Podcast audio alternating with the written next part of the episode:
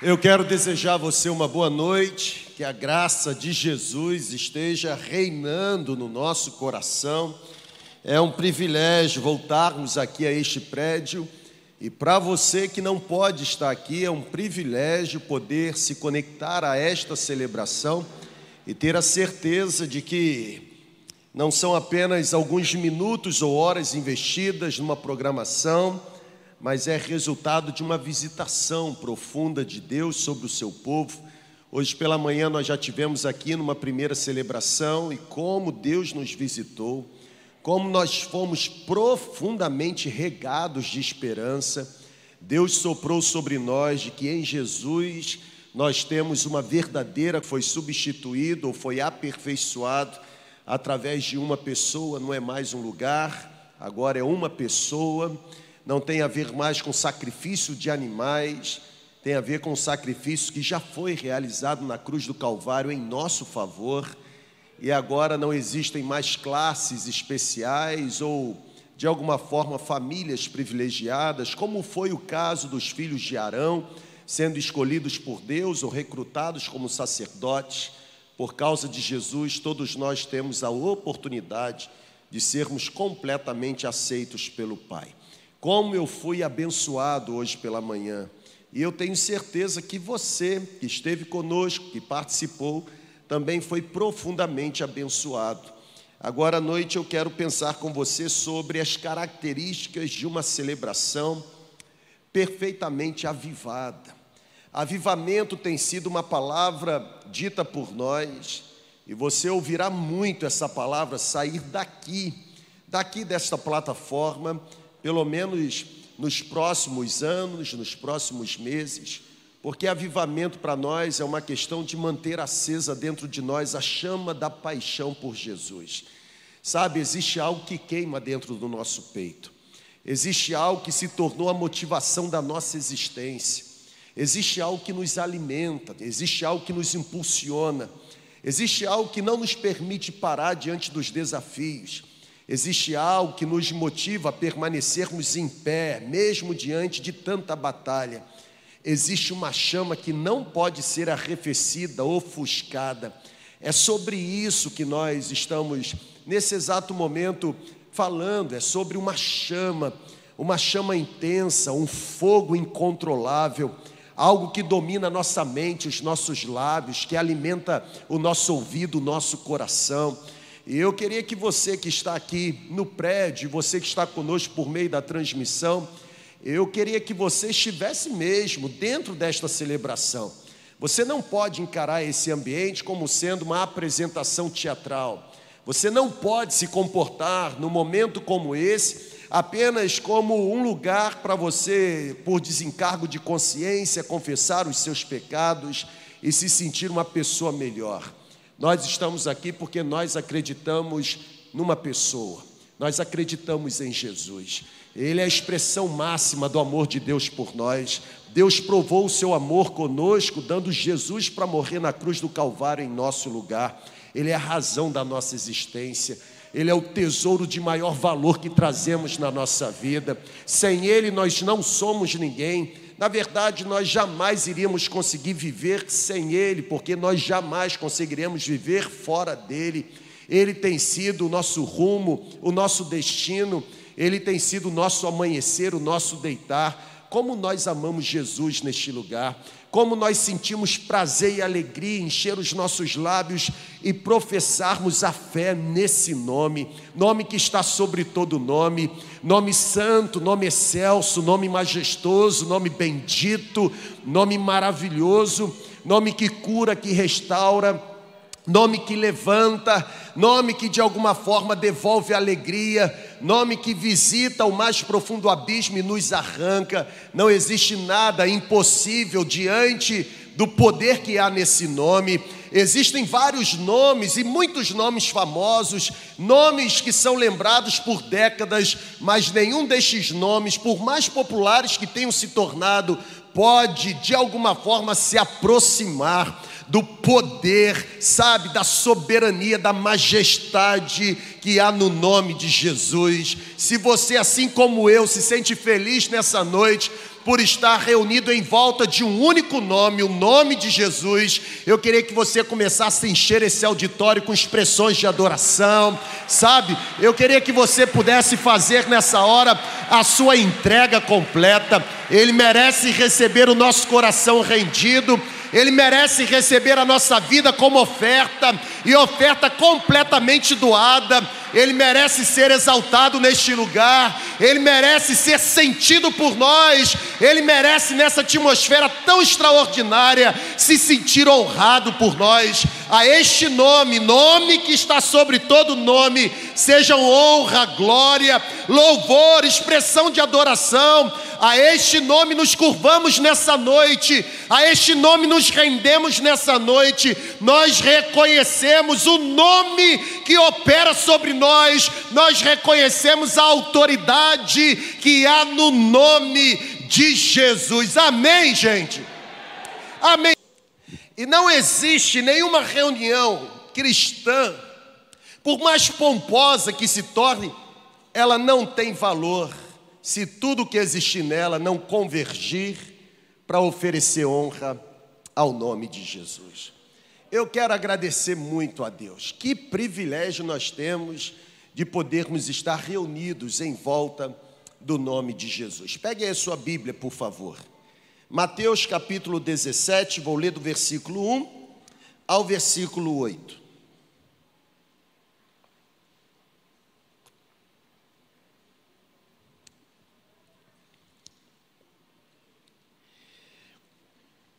Nós estamos em meio a um a um feriadão, né? Muita gente viajando, mas como eu disse pela manhã, muita gente sem dinheiro. A prova é esse auditório cheio, né? E bom, mas eu, eu quero profetizar, irmão. Vai ter gente para pagar o seu lanche no final da celebração. Olha aí para o seu lado direito e pergunta: pegou aí a visão, irmão?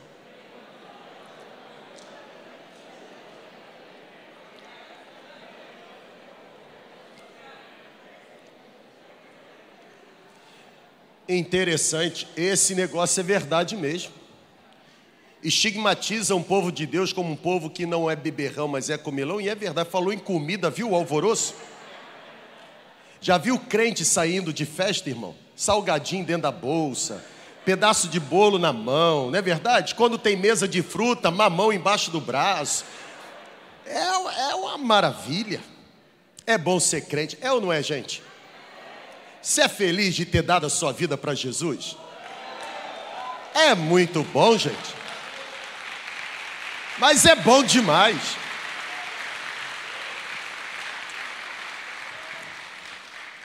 Que coisa bendita.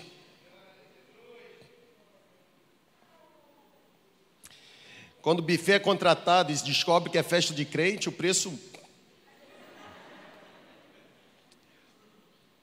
Eu quero olhar para esse texto e em poucos minutos mesmo, eu acho, eu quero destacar à luz desse texto algumas características de uma celebração muito avivada.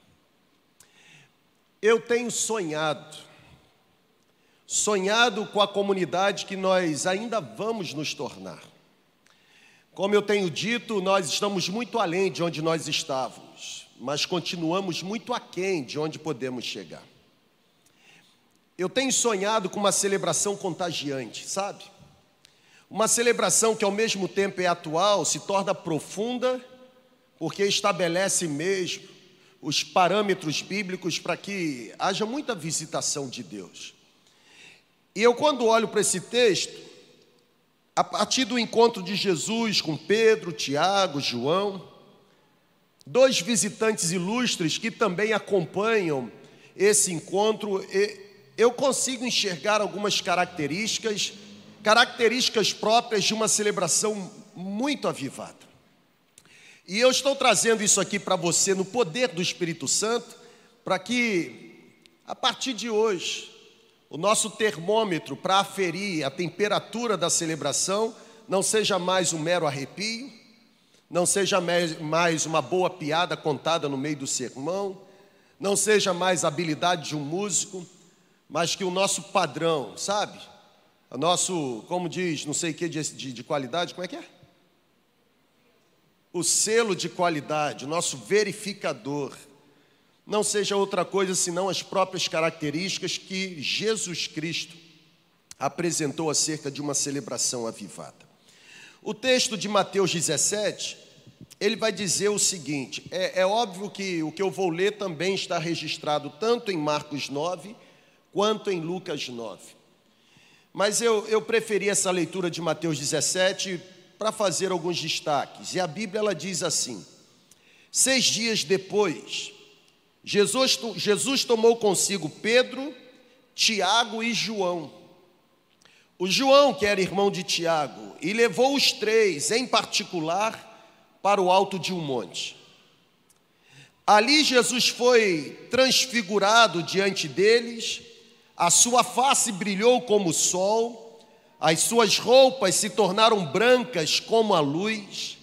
Naquele mesmo momento apareceram diante deles Moisés e Elias e estavam conversando com Jesus. Então Pedro disse a Jesus: Bom estarmos aqui, louvando. A... É isso que ele disse.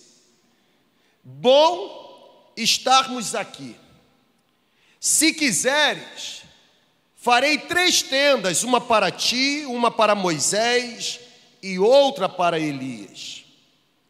Enquanto Pedro ainda estava falando, uma nuvem resplandecente os envolveu. Da nuvem saiu uma voz que dizia: Este é o meu filho amado, de quem me agrado. Ouçam-no. Ouvindo isso, os discípulos prosquinel, prostraram-se com o rosto em terra e ficaram aterrorizados. Mas Jesus se aproximou, tocou neles e disse: Levantem-se, não tenham medo. E eles, erguendo os olhos, não viram mais ninguém a não ser Jesus. Eu estou com uma expectativa tão grande que alguma coisa sobrenatural vai acontecer, sabe, gente? que eu me sinto obrigado nessa hora a envolver você comigo em oração. Senhor, por favor, guarde esse ambiente, tanto presencial quanto online. Por favor, unja mesmo esse ambiente virtual. Não permita que demônios atrapalhem aquilo que o teu poder deseja realizar nessa noite. Que haja uma ordem vinda do trono, a fim de que anjos, estejam acampados ao redor deste prédio e de tantos outros locais, outros sites por onde esta celebração está sendo transmitida. Que esses anjos estejam com espadas de fogo na mão, destruindo toda a obra de Satanás. Que nada nem ninguém consiga, ó Deus, se tornar ah, ou consiga colocar obstáculo, criar empecilho para que a tua voz seja ouvida ouvida até mesmo pela pessoa mais simples, que ela seja ouvida e cause a transformação que vem da cruz de Cristo. Nós oramos em nome de Jesus. Amém. Eu gosto de olhar para esse texto. É um texto conhecido, um texto classificado como sendo o texto do Monte da Transfiguração. Jesus reúne Pedro, Tiago e João, três discípulos, leva os três discípulos para o alto da montanha e é interessante que lá no alto da montanha, Jesus sofre esse processo, conhecido por nós como transfiguração, uma expressão que aparece no texto original, cuja tradução para nós é semelhante ao que nós conhecemos como um processo de metamorfose. E é interessante a gente notar que o que Jesus sofreu não foi um mero mimetismo, mas foi exatamente uma metamorfose. Mimetismo tem a ver com imitação Metamorfose tem a ver com transformação. O processo que o camaleão é submetido não é um processo de metamorfose, mas é um processo de mimetismo. Imita, copia. Mas é interessante que naquele dia, naquele momento, os três discípulos presenciaram não um mero mimetismo, mas presenciaram um processo de metamorfose. A face de Jesus foi transformada, a face de Jesus foi transfigurada. Pedro, Tiago e João estavam tendo o privilégio que qualquer um de nós, qualquer um de nós que já decidiu se render ao senhorio de Jesus, Pedro, Tiago e João estavam tendo o privilégio que nós gostaríamos de receber. Sabe, Pedro, Tiago e João estavam participando do que eu estou chamando nessa noite de um seminário intensivo de avivamento. Jesus pega três alunos, coloca em sala de aula e submete os três alunos a uma matéria. A matéria é como realizar uma celebração completamente avivada. Jesus está ensinando. Pedro, Tiago e João está se submetendo a um processo profundo, intenso de aprendizado, e em uma das aulas, Jesus os separa para um momento de celebração. E o interessante é que Jesus conduz Pedro, Tiago e João para uma celebração intensa. Uma celebração onde a adoração, ela reúne um quebrantamento profundo. Uma celebração, inclusive, que recebe a presença de dois ilustres visitantes. A Bíblia diz que Moisés e Elias aparecem conversando com Jesus, uma verdadeira celebração avivada. Sabe, gente, num tempo onde há uma tentativa de transformar celebrações em meras apresentações, num tempo onde há uma tentativa de transformar o que nós chamamos de culto em verdadeiros shows, num tempo onde há uma tentativa ah, primariamente de transformar a reunião dos santos em apenas ajuntamento de gente, num tempo onde há tentativa apenas de cativar a, a, a, grande audiência, manipular as grandes massas e nunca levar cativo a Cristo a mente do indivíduo, eu penso que é extremamente importante ou pertinente nessa noite nós olharmos para esse texto e entendermos as características que Jesus apresenta de uma celebração completamente avivada. Aí vai a primeira. Olhar para o texto é entender que uma celebração avivada independe do local. Pedro, Tiago e João não estavam dentro da sinagoga, muito menos dentro do templo em Jerusalém. Pedro, Tiago e João estavam no alto de um monte. E foi lá no alto do monte que a celebração avivada aconteceu. Gente que se alimenta apenas de celebração dentro de um prédio está sofrendo de subnutrição. Gente que se alimenta de celebração apenas dentro de um prédio, sabe? Está, está sofrendo processo de morte, falência dos órgãos espirituais. A verdadeira celebração e uma celebração avivada começa antes mesmo dos holofotes se acenderem. Uma celebração avivada independe do local, porque ela tem início antes mesmo de um ministério de adoração começar a proclamar algumas canções. Na verdade, gente, o que nós realizamos no prédio nada mais é do que uma explosão de tudo aquilo que vivemos no nosso secreto. Pedro, Tiago e João estão no alto do monte. Não estão dentro de um prédio, não estão dentro da sinagoga, não estão dentro do santuário, não estão dentro do templo. Nós precisamos aprender que o local por si mesmo é indiferente. O que importa para uma celebração avivada não é diversidade de instrumento, não é habilidade de músico, não é potência do som. O que importa para uma celebração avivada não tem a ver com tratamento acústico de um prédio. O que importa para uma celebração avivada é o coração do adorador. Quando Jesus diz para a mulher samaritana: A hora vem, já chegou, em que Deus está procurando os verdadeiros. É o único lugar da Bíblia que a Bíblia diz que Deus está procurando alguma coisa em nós. Deus está buscando. Buscando o quê? Os verdadeiros adoradores, que adorarão o Pai em Gerizim e em Jerusalém. É assim o texto? Não, que adorarão o Pai em espírito e em verdade. O local é independente. Nós aprendemos isso hoje de manhã, não tem a ver com tabernáculo, tem a ver com uma pessoa celebração avivada. Nós só teremos celebrações avivadas dentro do prédio se as celebrações avivadas dentro do prédio for exatamente extensão do fogo que já começou a se alastrar em diversas casas. É possível ter celebração avivada numa reunião de célula. É possível ter celebração avivada em cima de um leito de dor. É possível ter celebração avivada no corredor de um hospital. É possível ter celebração avivada, inclusive dentro de um cemitério. Porque celebração avivada não tem a ver com o que eu trago comigo para a celebração, mas tem a ver naqui, em quem habita em mim quando eu estou em celebração. Sabe, gente, culto tem hora para começar, tem hora para terminar, tem dia pré-estabelecido para acontecer. Adoração não. Aqui nós realizamos culto na quinta e no domingo, mas adoração começou quando Cristo entrou em mim por meio do Espírito Santo e nunca mais terá fim.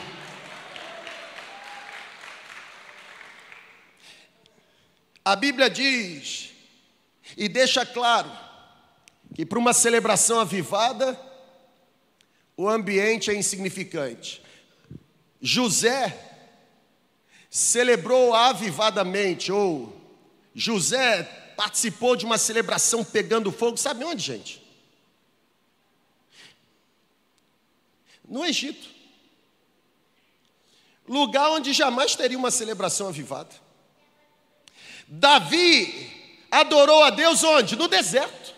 Onde jamais teria uma celebração avivada. Paulo e Silas tiveram uma celebração avivada, irmão, dentro de uma prisão. E lá o fogo foi tão intenso que teve terremoto. Um terremoto vai acontecer aqui. Quando eu olho para a Bíblia, eu percebo que de fato o local independe. Se nós saíssemos daqui agora e fôssemos na África, nós encontraríamos celebrações avivadas de 8 a 10 horas de permanência, sendo ministrados, sabe onde? Não é um prédio como o nosso bonito, mas sendo ministrados dentro de palhoças. Na China existem as chamadas igrejas subterrâneas, onde um milhão de chineses se reúnem numa celebração que pega fogo.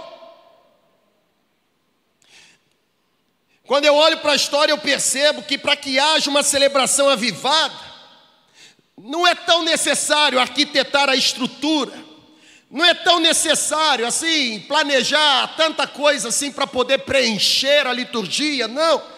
Quando eu olho para a história, eu percebo que para realizar uma celebração avivada, basta entregar a Deus um coração totalmente grato por quem Ele é e por aquilo que Ele faz na nossa vida.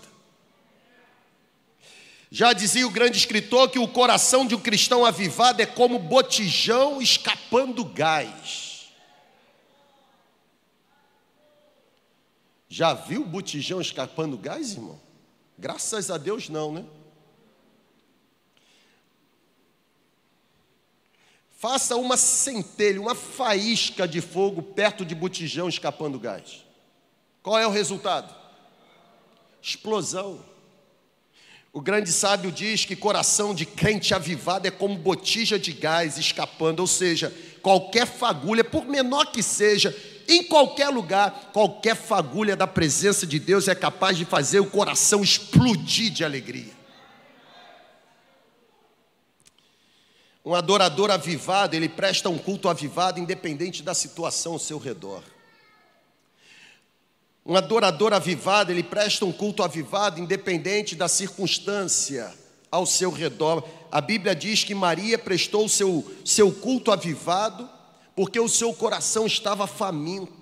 A Bíblia diz que Bartimeu, mesmo cego, foi capaz de prestar um culto avivado, porque apesar de, de cego, enxergou o verdadeiro sentido da vida e por isso ele clamou por socorro.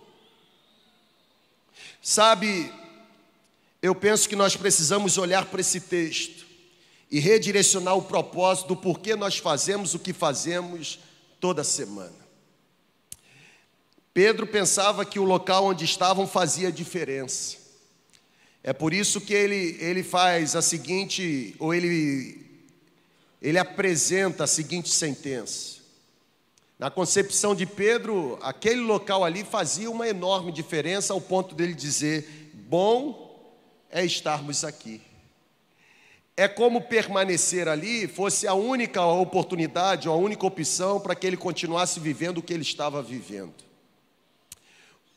Deus pode até nos levar em alguns momentos para o alto de um monte, mas nós nunca poderemos nos esquecer que o que Ele faz conosco no alto do monte é para que a gente seja usado enquanto estivermos habitando em meio ao sofrimento do vale. Sabe, gente, o importante realmente não é o local. A diferença realmente não estava no local. A diferença foi a presença de Jesus. Onde houver presença de Jesus, tem combustível suficiente para a celebração ser avivada. Eu vou repetir. Onde houver presença de Jesus, tem combustível suficiente para que a celebração seja uma celebração avivada. Jesus é a única pessoa que nós precisamos, gente. E é a única mesmo. Se tem pregador, mas não tem Jesus, é lorota. Se tem ministério de louvor, não tem Jesus, é apenas barulho. Mas se tem tudo isso e principalmente tem Jesus, acontece uma explosão no nosso meio. A Bíblia diz que onde dois ou três se reunirem em nome dele, a presença dele é garantida. E é verdade. Antigamente cantava-se uma canção de que é, sinto que algo de bom vai acontecer. Lembra disso, Mirim? Nossa, agora eu fui mesmo lá no. O que, que veio antes do disquete, gente? Sinto que algo de bom vai acontecer. Lembra disso? Não, né? Jesus está aqui, sentirei o seu poder, o seu nome exaltar, sua voz escutar, falando ao meu coração. Nem você lembra mais, né? Sinto que algo de bom vai acontecer para mim e para você, e é verdade nós podemos realizar celebrações avivadas. Celebrações avivadas não tem a ver com movimento, barulho, estratégia. Celebração avivada tem a ver com a certeza da presença de uma pessoa, Jesus Cristo. Ele está aqui? Ele está aqui? Segundo lugar, quando eu olho para o texto, eu percebo que celebração avivada não apenas independe do lugar, mas celebração avivada, irmãos, é onde Deus revela a sua glória. Se não tem revelação da glória, não serve. Se a face que brilha é a face do pregador, não serve. Mateus diz que o rosto de Jesus resplandeceu como o sol. Nós precisamos de celebrações onde a glória do Senhor é vista. Nós precisamos de celebrações onde a glória do Senhor é sentida. Nós precisamos de celebrações onde a glória do Senhor é percebida, a glória do Senhor é revelada para aqueles que entendem que toda a glória pertence a Ele. A Bíblia diz no Antigo Testamento que Deus não divide a sua glória com ninguém. Na verdade, quando Deus entrega o decálogo, os dez mandamentos para Moisés, Deus deixa claro que a adoração a Ele é exclusiva, não é compartilhada. Para Ele, ou tudo ou nada. 90% para Ele é a mesma coisa que nada. Porque 90% não é 100%, nunca serão 100%. Deus não aceita nada menos do que tudo, a glória toda para Ele ou nunca será. É por isso que a igreja lá do Novo Testamento, no livro de Apocalipse, estava cantando bem, estava trabalhando bem, estava combatendo bem a heresia, mas estava completamente vazia, olhava para si mesmo e dizia: Nós somos ricos, somos donos do melhor colírio, nós somos abastados, temos tudo o que necessitamos. No entanto, o Senhor da igreja diz: Vocês pensam que são, mas nunca foram, porque na verdade vocês são pobres, cegos, miseráveis e nus. Vocês estão cantando, vocês estão celebrando, mas vocês não têm a minha presença. Eu estou do lado de fora batendo a porta e vocês não estão ouvindo, mas eu tenho uma palavra de esperança. Se eu bater e você ouvir e decidir abrir, eu entrarei, cearei com você e você comigo. Celebração onde a glória não é de Jesus, não é celebração. é autopromoção de um pregador, mas jamais de Jesus Cristo. Sabe, eu estou demorando para botar esse nome aqui. Tem que ter, gente, porque ninguém pode ficar confuso na segunda igreja, ninguém pode se sentir aqui em dúvida. Só existe um nome que está sobre todo nome, e é o nome dele mesmo. E a Bíblia diz que o nome dele é poderoso porque foi exaltado pelo Pai. Deus o exaltou soberanamente ao ponto de lhe dar o nome que está sobre todo nome, para que ao nome de Jesus todo joelho dos que estão no céu, na terra e debaixo da terra se dobre e toda língua confesse que ele é Senhor para a glória de Deus Pai. Celebração avivada é uma celebração onde Deus revela a sua glória. Mas no terceiro momento, olhar para o texto e entender que celebração avivada é a celebração onde Deus faz muito e o homem quase nada. Já viu aquele negócio de você planejar e não conseguir fazer o que planejou? É uma celebração avivada. Você escreve, daqui a pouco você olha, não consegue ler nada, mas sai alguma coisa, é uma celebração avivada. Celebração avivada é onde Deus faz muito, mas faz muito mesmo, e o homem quase nada. Eu tenho dito para os pastores que o nosso trabalho aqui é não atrapalhar Jesus ser o Senhor da igreja, e é verdade, irmão. Se ele não agir, já era. Nós vamos fazer besteira. Se o Espírito Santo não soprar, já era. Nós vamos cair no precipício. Quando eu olho para esse texto, eu percebo, Pedro teve a ideia de fazer três tendas. Olha que coisa interessante. Pega aí, irmão. Pega a visão. Pedro diz: Farei três tendas. Uma para ti, uma para Moisés e outra para Elias. Pensa comigo, esse não é o mal do pragmatismo? Por que, que a gente sempre acha que a gente tem que fazer alguma coisa.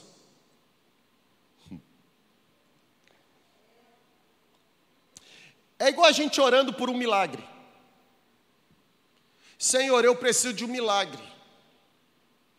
Só que em vez da nossa oração parar aqui, a gente agora começa a ensinar Deus como Ele deve fazer o milagre que a gente quer. Já, já viu isso? Senhor, eu preciso me livrar da dívida. Aí você quer ensinar para Deus a forma como ele deve agir para. Irmão, celebração avivada é quando a gente tem certeza que a gente não fez nada mesmo. E tudo que aconteceu foi produzido pela mão dele. Pedro, ele quis fazer três tendas. Pedro achou que ele deveria fazer alguma coisa. E a pergunta é: para que tendas se Jesus estava tão à vontade no monte? Você não entendeu, mas eu vou repetir, porque é o nosso mal, o mal do pragmatismo. Pedro diz assim: Eu vou fazer três tendas. Primeiro, ele associa a glória ao local, não quero sair daqui. Agora, ele diz assim: Eu quero fazer três tendas. A pergunta é: para que fazer três tendas se Jesus está tão à vontade? Está vendo como esse negócio da gente enjaular Deus, isso já é antigo? Está vendo como essa mania que a gente tem de colocar Deus na caixa já é antigo? Para que enjaular Deus? Para que tenda? Ele está à vontade. Para que mais regra? Ele está à vontade. Ele não habita em templos feitos por mãos humanas. Será que a gente crê nisso mesmo, gente? Numa celebração onde Deus deixa evidências claras de que Ele está presente, numa celebração avivada, onde Deus deixa as suas digitais de que visitou o povo, a ação dele é tão grandiosa, tão grandiosa, tão grandiosa que não sobra espaço para o homem fazer muita coisa. A gente precisa aprender algo. Não são os métodos que irão atrair a presença de Deus e muito menos a atenção do céu. O que de alguma forma vai Atrair a presença ou a visitação do céu é a intensidade da nossa fome. Quanto mais entrega tiver, mais resposta a gente vai obter. Vocês me buscarão e me encontrarão, diz o Senhor, quando me buscarem de todo o coração. E eu serei encontrado por vocês. Porque aquele que pede, recebe, aquele que busca, encontra, e aquele que bate, a porta se abre. Sabe, gente, é possível realizar uma celebração avivada. Por último, olhar para o texto e entender que celebração avivada é onde Deus fala claramente. Você até escuta a voz de uma pessoa, mas você tem certeza que aquela pessoa não seria capaz de falar o que falou. Ela jamais teria coragem de dizer o que disse. Ela jamais teria poder intelectivo para escrever o que foi escrito. Celebração avivada é onde Deus fala claramente. A Bíblia diz que os discípulos ouviram do Senhor eles ouviram a voz do céu dizendo: Este é o meu filho amado em quem tenho prazer, em quem sinto alegria. Num tempo onde as mensagens elas têm por objetivo de alguma forma, sabe, massagear o nosso ego, nos colocar para cima. Celebração avivada é onde a palavra de Deus é pregada, mas pregada de forma tão intensa, ao ponto de a gente se sentir incomodado e se entregar num processo para que o nosso caráter seja lapidado e se transforme semelhante ao caráter de Jesus. Eu tenho dito isso para algumas pessoas, celebração boa, irmão, não é aquela que a gente sai flutuando, não. Celebração boa é aquela que a gente sai querendo bater a cabeça na pilastra. Eu vou repetir, irmão. Preparem as pilastras hoje. Celebração boa não é aquela que a gente sai, nó. Eu vi o anjo hoje com a cueca de ouro na BMW branca, com a luva de boxe na mão, trazendo para mim a chave de ouro. Você não viu nada? A gente vê quando a gente é confrontado pelo pecado que a gente carrega. A gente vê quando a gente sai de uma celebração como essa, tão avivada, ao ponto de dizer o seguinte: não quero continuar sendo quem eu fui até agora, eu tenho que mudar. A gente sai tão perturbado e uma perturbação tão santa, ao ponto da gente dizer o seguinte: ou ele muda a minha vida agora, ou então estou pronto para partir. E se partir sem ser transformado, vai para o inferno. E se entrar lá, não sai mais. Celebração avivada é onde Deus fala claramente. O grande avivalista nos Estados Unidos, a história diz que ele passou três dias e três noites em jejum e oração antes de pregar aquilo que ficou conhecido, aquele que ficou conhecido como seu mais famoso sermão. Título: Pecadores nas mãos de um Deus irado. Transformou-se aí num livro. E é interessante porque a história diz que enquanto o pregador estava apresentando a mensagem de forma tão enfática, tão intensa. As pessoas se perturbavam tanto com o que, era, com o que elas ouviam, ao ponto de se agarrarem às pilastras do templo, se jogarem no chão e começar, começarem a gritar, horrorizadas pelo fedor do pecado que carregavam. Se nós somos quem nós afirmamos ser, gente completamente afundada em pecado, trazendo consigo as suas imperfeições para uma celebração, é impossível na celebração avivada, onde Deus fala claramente, a minha pecaminosidade não ser confrontada pela santidade do Senhor. E se a minha pecaminosidade é confrontada pela santidade do Senhor, não tem como eu sair em paz. Eu saio completamente incomodado. Eu tenho que ser semelhante a Ele. Eu tenho que me tornar como Ele é. Eu tenho que andar como Ele andou. Eu preciso ser a expressão máxima do caráter dele.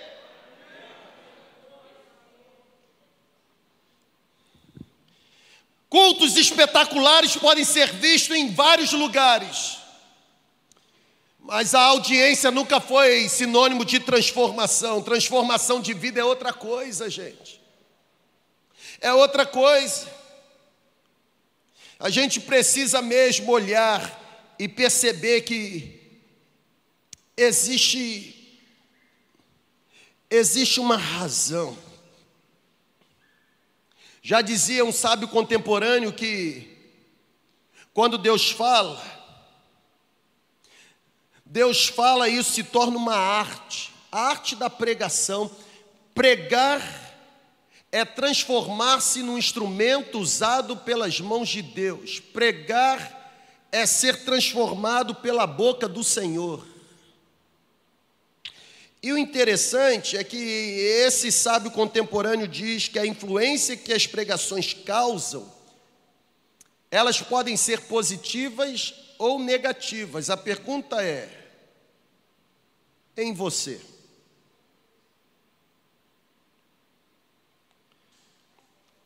É possível transformar um momento como esse num grande desperdício. É possível transformar um momento como esse num grande desperdício. Sabe quando uma celebração se torna um desperdício? Quando ela se apresenta como um meio de manipulação da mente humana. Se existe um privilégio que Deus nos entregou por termos sido feito imagudei ou imagem e semelhança dele, e a gente já aprendeu que imagem e semelhança dele não tem a ver com estética, porque Deus é espírito, é incorpóreo, mas imagem e semelhança tem a ver com uma questão de raciocínio, formular ideias, tomar decisões. Se existe um privilégio que Deus nos deu, o privilégio do raciocínio, de pensarmos. E celebração avivada é aquela em que a gente, de alguma forma, reage à visitação de Deus, mas a gente está raciocinando.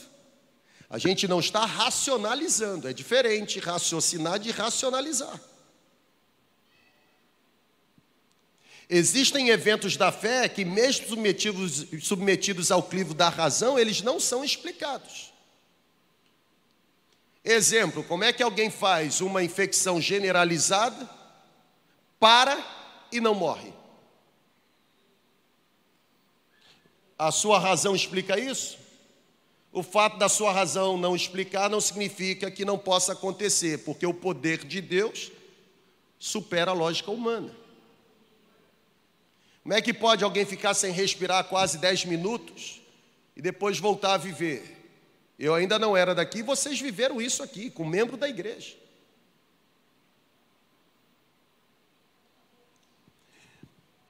Existe um clamor do céu nessa noite, e o clamor é: não transforme celebrações em um grande desperdício, fazendo com que se torne apenas uma massa de manobra cujo objetivo principal é manipular a mente humana. O filósofo, linguista, ativista político norte-americano, ele desenvolveu uma lista de 10 estratégias utilizadas para manipular a população em geral. Preste atenção nisso, porque isso serve para a gente, principalmente no tempo em que a gente está vivendo. Eu queria ter colocado isso ali, mas não deu tempo. Aguce aí sua, sua audição. Eu vou destacar o seu coração, o diabo está trabalhando na distração. Mantendo a sua mente ocupada naquilo que não tem qualquer importância. A mente da gente vai, vai, vai longe. Porque quando eu estou como vocês aí, sentado, ouvindo alguém aqui ministrando, a minha mente também, de quando em vez, me trai. Ela me faz ir em um monte de lugar. E aí daqui a pouco eu acordo e digo, opa, volta. Quem é que voltou agora? Segunda estratégia, não mais a distração, mas as mensagens subliminares. O que são essas mensagens? Se aproveitar da fragilidade emocional da grande parte da população para manipular as pessoas a fim de causar um curto-circuito em seus inconscientes. É o que mais a gente está vivendo nesse tempo. Terceira estratégia: manter o público na ignorância.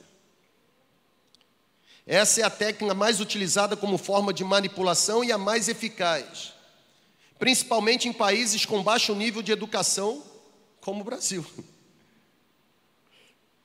Não querem que saibamos os métodos que utilizam porque o objetivo principal é nos manter na escravidão dos seus raciocínios. Vocês não precisam pensar, deixe que nós pensemos por vocês. Vocês estão entendendo que o Espírito está soprando, gente? Quarto, estimular o público a permanecer na ignorância.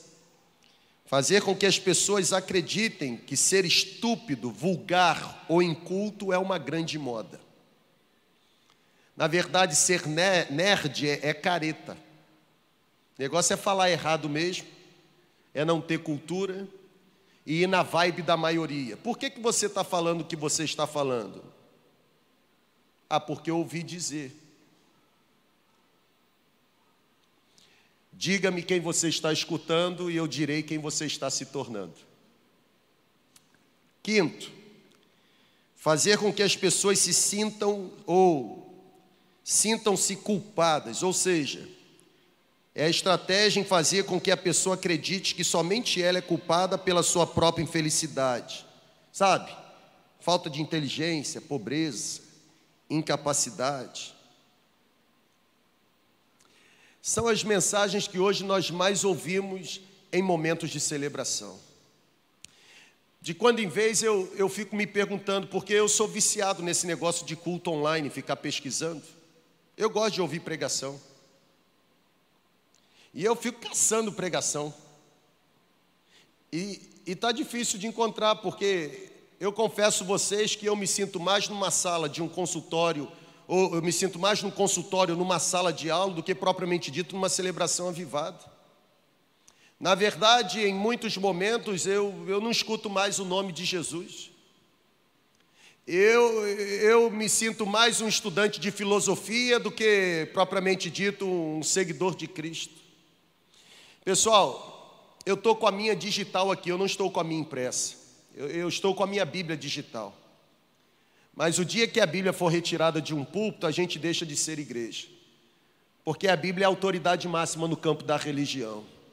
Ela não contém a palavra de Deus, ela não se trata de se tornar a palavra de Deus. Nós cremos que, de fato, como a gente aprende, ela é a palavra de Deus, autoritativa, clara, suficiente, inspirativa, se as pessoas hoje não conseguem mais utilizar a Bíblia, não tem problema, nós vamos continuar, continuar utilizando a Bíblia que Deus nos entregou, porque ela mesmo diz para nós que é lâmpada para os nossos pés, é luz para o nosso caminho, é ela que nos livra de cair no precipício. Ou você ama a palavra e abandona o pecado, ou você então vai amar o pecado e, consequentemente, vai de alguma forma odiar a palavra. Por quê? Porque não tem como fazer as duas coisas ao mesmo tempo. Uma coisa exclui a outra. A palavra de Deus me aproxima de Deus, o pecado me afasta de Deus. A pergunta é: que tipo de pessoas nós estamos sendo?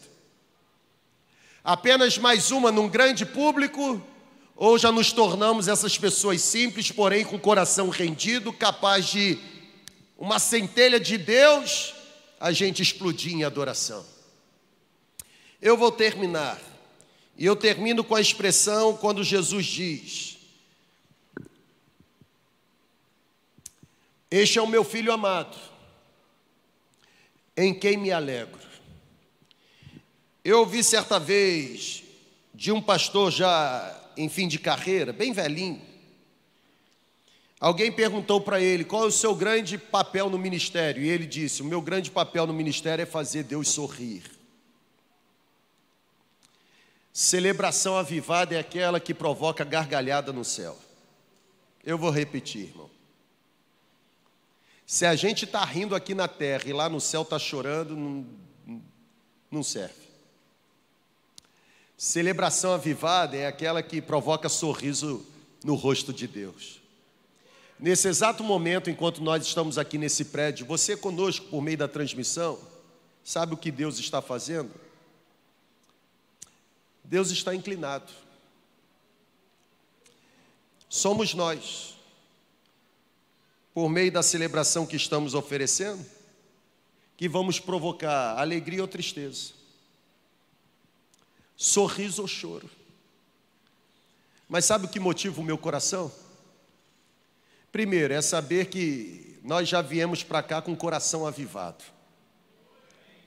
Segundo, o que motiva o meu coração é, é ter a certeza de que nós não estamos fazendo nada mesmo. Saímos até da frente para ele ter liberdade de fazer tudo quanto deseja. que motiva o meu coração é chegar aqui nesse prédio e, e ter a certeza de que, por mais que seja um, uma voz humana sendo ouvida, a gente tem certeza que essa voz humana apenas se tornou um instrumento nas mãos de Deus para que a voz do céu seja percebida por mim. Nós vamos cantar mais uma canção. E talvez você tenha entrado nesta celebração um pouco acanhado. Talvez você tenha entrado nessa celebração sem qualquer tipo de senso de propósito. Se eu perguntasse você, por que, que você entrou nessa celebração hoje? Qual seria a sua resposta? Olha para cá. Se eu perguntasse para você, por que, que você veio aqui hoje? Com certeza alguns responderiam: Ah, eu vim aqui porque eu já estou acostumado a vir aqui domingo após domingo. Talvez outros diriam: Ah, eu já sou crente há muito tempo, nunca me vi fora de uma igreja no domingo à noite, como se igreja fosse o prédio que ela ocupa. Talvez alguns diriam assim: Ah, eu vim aqui porque eu recebi o convite, eu não quis ser mal educado com, a, com o convite que eu recebi, a pessoa até fez a inscrição para mim e eu vim. Talvez você tenha vindo aqui porque você acha aqui um lugar bacana. Você você acha que as pessoas aqui se vestem bem, usam um perfume bacana, e aí você, para se sentir melhor ainda, você decidiu habitar no meio de pessoas assim. Se vocês me perguntarem o porquê eu vim aqui, eu jamais vou responder para você que eu vim aqui porque eu sou um dos pastores dessa igreja. Eu jamais vou dizer para vocês que eu vim aqui porque eu me sinto obrigado a estar aqui. Eu jamais vou dizer para vocês que eu vim aqui porque eu sou pago para estar aqui.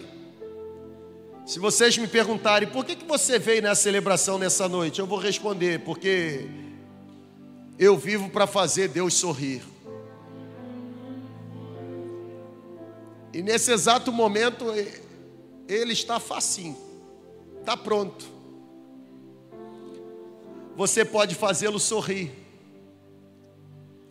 você pode fazê-lo chorar. Você pode fazê-lo chorar continuando sendo quem você é.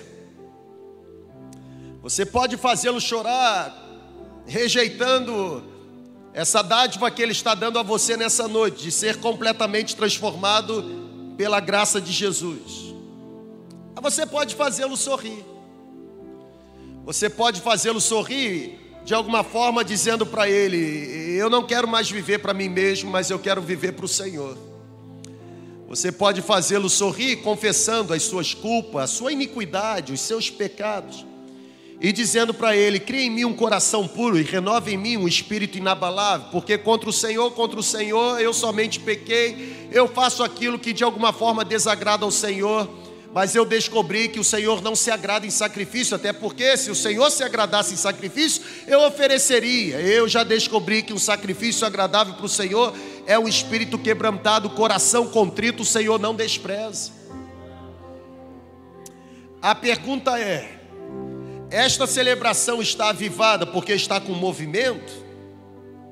Porque estamos sendo batizados aqui com visões, revelações, profecias? Esta celebração está avivada porque Ele está presente. Esta celebração está avivada porque a presença dEle não é utopia, não é uma expectativa, é uma realidade. Os seus olhos não conseguem vê-lo, mas Ele está presente. Talvez a sua insensibilidade espiritual ingesse tanto você que você não seja capaz nem mesmo de senti-lo, mas Ele está presente. Se você estender a sua mão, tentar tocá-lo, talvez você não irá conseguir, mas ele está muito perto de você, você precisa acreditar nisso. Essa celebração está avivada porque a glória dele está sendo revelada. A pergunta é: faremos Deus chorar ou faremos Deus sorrir? Na verdade, permita-me ousadia, mais do que sorrir gargalhada.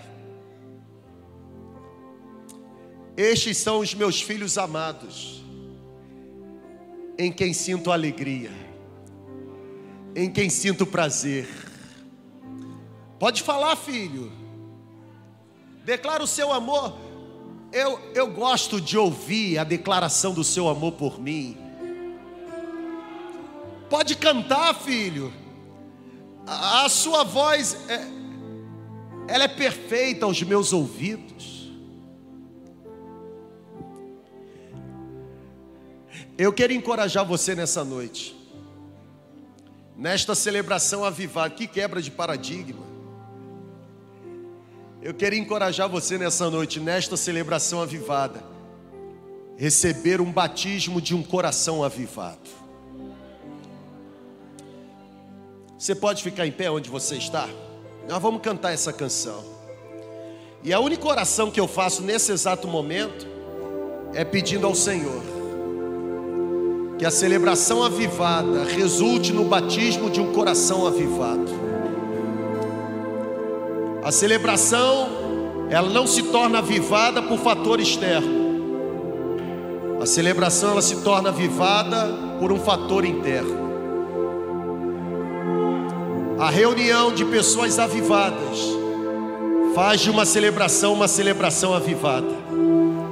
A reunião de pessoas vazias faz de uma celebração uma celebração vazia.